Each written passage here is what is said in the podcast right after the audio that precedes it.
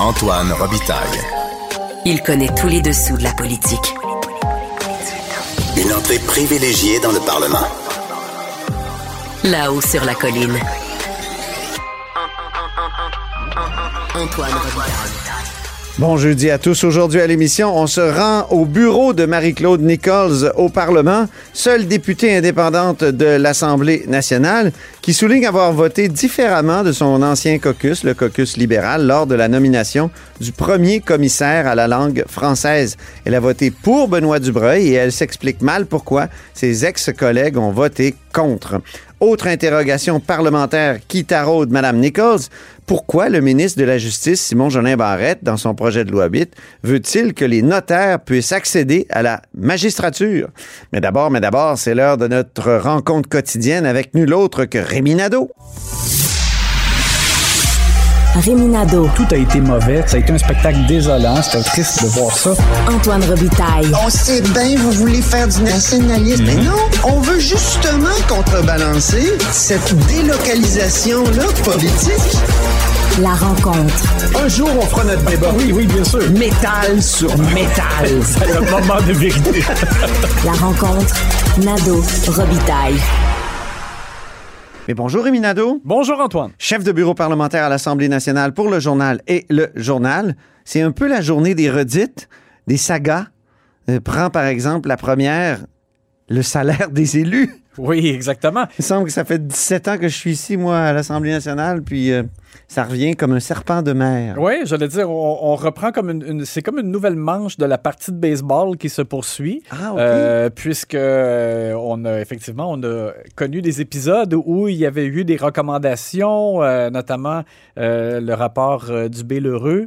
Euh, Le, l'heureux du B. L'heureux du B, ouais, c'est ça, pardon. Je, il me semblait que ça m'avait échappé en, en le disant. En 2015. Et à ce C'est moment-là. un beau rapport, ça. Oui, c'était étoffé. Et à ce moment-là, on avait proposé que les élus, leur salaire passe à 140 000 euh, mais en échange de ça, on enlevait l'allocation de dépenses et euh, Non imposable? ouais, et on modifiait aussi la participation des élus à leur régime de retraite. On faisait en sorte qu'ils cotisent davantage eux-mêmes, ce qui avait fait dire à Jean-Marc Fournier que même si le salaire passait d'un peu moins de 100 000 à 140 000, euh, que ça amènerait des économies pour, euh, pour les fonds publics. Ah oui. Euh, mais ça n'avait pas passé. Non. Euh, bon, ils ont décidé de. C'est pas- jamais le bon moment pour augmenter le salaire des élus. Ils sont toujours juges et partis. Il y a toujours des dépenses à faire dans l'État. Donc, il y a toujours quelqu'un pour dire, ben oui, c'est ça.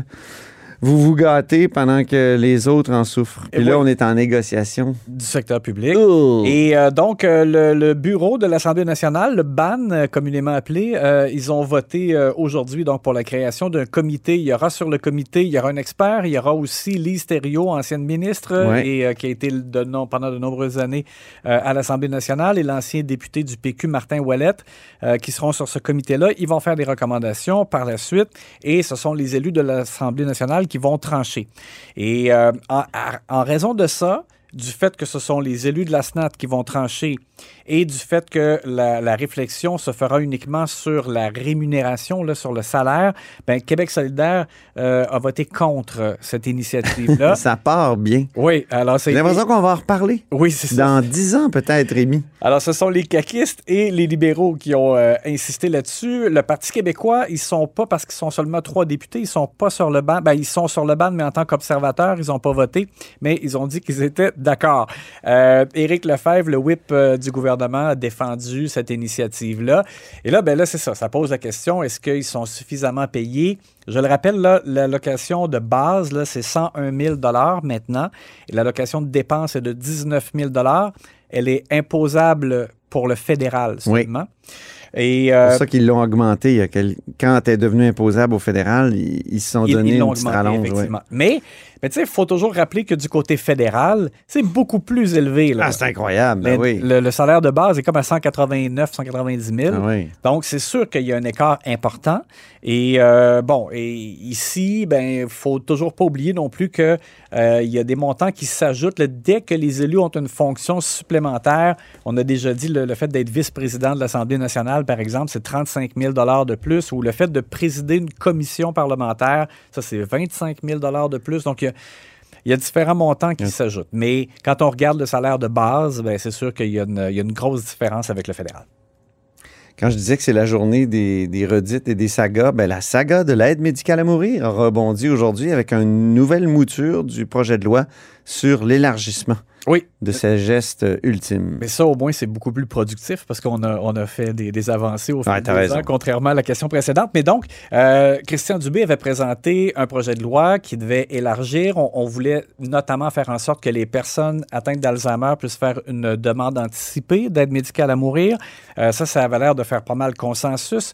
Euh, Monsieur Dubé avait ajouté la notion aussi de personnes atteintes d'un handicap grave. Euh, et ça, ça avait surpris euh, les partis d'opposition. Là, dans la nouvelle mouture du projet de loi qui a été présentée par Sonia Bélanger, qui est la ministre déléguée à la santé et aux aînés, on a conservé euh, cet élément-là d'handicap euh, neuromoteur grave et incurable. Mais Sonia Bélanger, en point de presse, a bien dit qu'elle elle est ouverte à en discuter, qu'elle ne veut pas porter ça seule sur ses épaules. Il faut que ça qu'il y ait un certain consensus là-dessus pour que euh, ça avance. Et euh, dans les euh, nouveautés aussi, il y a le fait qu'on veut euh, demander aux maisons de soins palliatifs euh, de donner aussi l'aide médicale à On mourir. veut comme les forcer. hein? les forcer euh, à le faire. Donc C'est des gens qui ont toujours été réticents à l'aide médicale à mourir, les Oui. gens du secteur de... hein, de l'accompagnement en fin ouais, de vie, oui, ça. exactement. Alors là, ben c'est ça, c'est c'est le c'est ce qui a été présenté. Je vais vous faire entendre un extrait donc de la ministre Sonia Bélanger qui a eu un moment euh, d'émotion euh, en s'adressant directement aux Québécois lorsqu'elle a tenu la conférence de presse.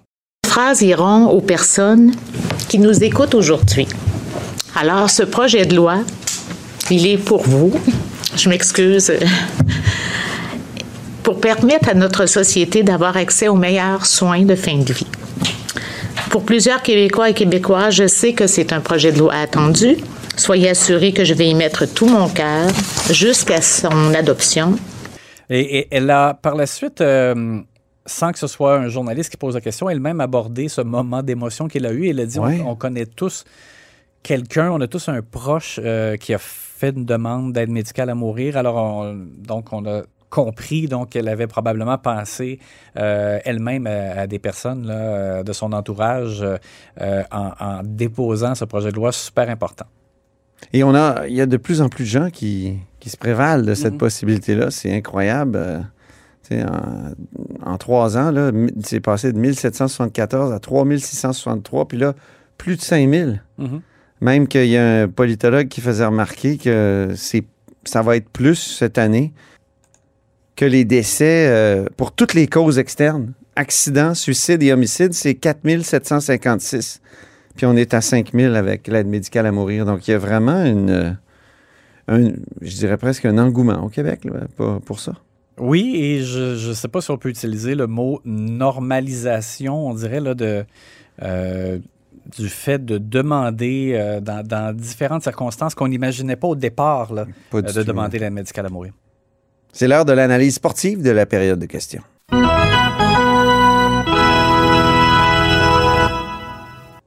Oui, ça n'a pas été un très fort match, mais il y a une révélation du jour. Oui, mais c'est le fun quand on apprend euh, des euh, informations nouvelles dans le cadre de la période des questions. C'est pas tous les jours que c'est le cas. Alors, la ministre André Laforêt des Affaires municipales, elle a été questionnée par euh, Virginie Dufour de l'opposition officielle sur les hausses de taxes. Et ça, c'est important parce qu'évidemment, ça touche tout le monde. Et le journal a révélé récemment, avait fait comme une compilation d'augmentation de taxes très importante. On le sait, il y a l'inflation, tout ça. Il y en a pour qui ça s'est vraiment traduit par des hausses de, de- On a vu du 10, 12, 20. Il y avait 28 en augmentation de taxes, ce qui semblait complètement déra- déraisonnable. Et euh, la ministre Laforêt, donc questionnée là-dessus, nous a appris qu'il y avait même des vérifications.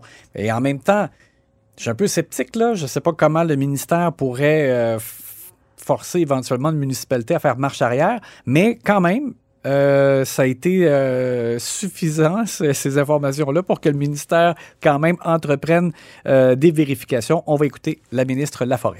Il y a des gens de mon ministère qui se sont déplacés pour voir si cette hausse de taxes était acceptable. Alors, il y a des vérifications qui se font présentement. Alors, au moins, c'est un signal qui est envoyé. Ça veut Oui. dire qu'en tout cas, si j'étais euh, maire d'une municipalité où il y a eu une hausse assez importante, euh, déjà, en tout cas, je me dirais, bon, euh, ça veut dire qu'on on se fait surveiller ou on aura des comptes à rendre. Alors, c'est quand même déjà ça de prix, mais euh, à suivre pour voir s'il y aura vraiment euh, des, des changements.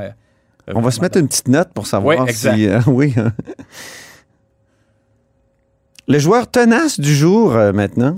Sol Zanetti, le député de Québec solidaire, euh, qui euh, a questionné euh, avec insistance la ministre de la Famille, Suzanne Roy. Et de toute évidence, on soupçonne du côté de Québec solidaire que le gouvernement a mis les chiffres un peu à sa main quand il affirme, le gouvernement, qu'il y a 33 000 euh, enfants en attente d'une place en garderie. Il y a eu que- de la manipulation du tableau de bord. Ouais, mais là, bon, Suzanne Roy euh, dit que c'était pas le cas, que c'est bel et bien ça, c'est 33 000.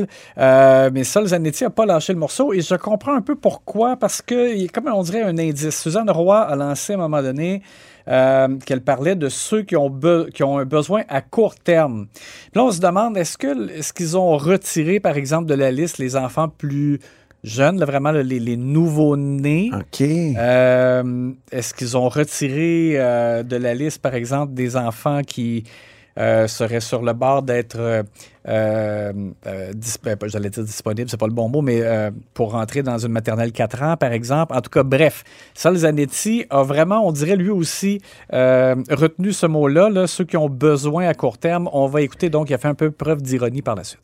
La ministre a dit les enfants qui en ont besoin. C'est ça le problème. Moi, je croirais entendre ici Pierre-Yves McSqueen.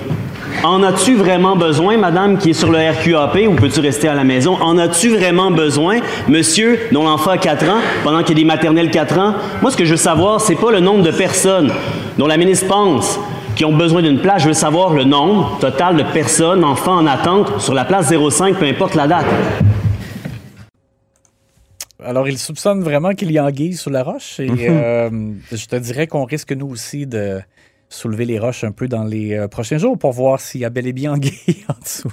Parfait, ben ça nous fait beaucoup de choses à surveiller, mon cher Rémi. Mais euh, on se reparle seulement lundi prochain. Oui, monsieur. Est-ce que tu as des primeurs concernant euh, tes pouces? Ah, ben, je dirais seulement là, que. Parce que Rémi fait une page, je vous le rappelle, dans le journal. là, Le puis samedi, il met des oui. pouces en haut puis des pouces en bas à nos parlementaires et c'est très suivi.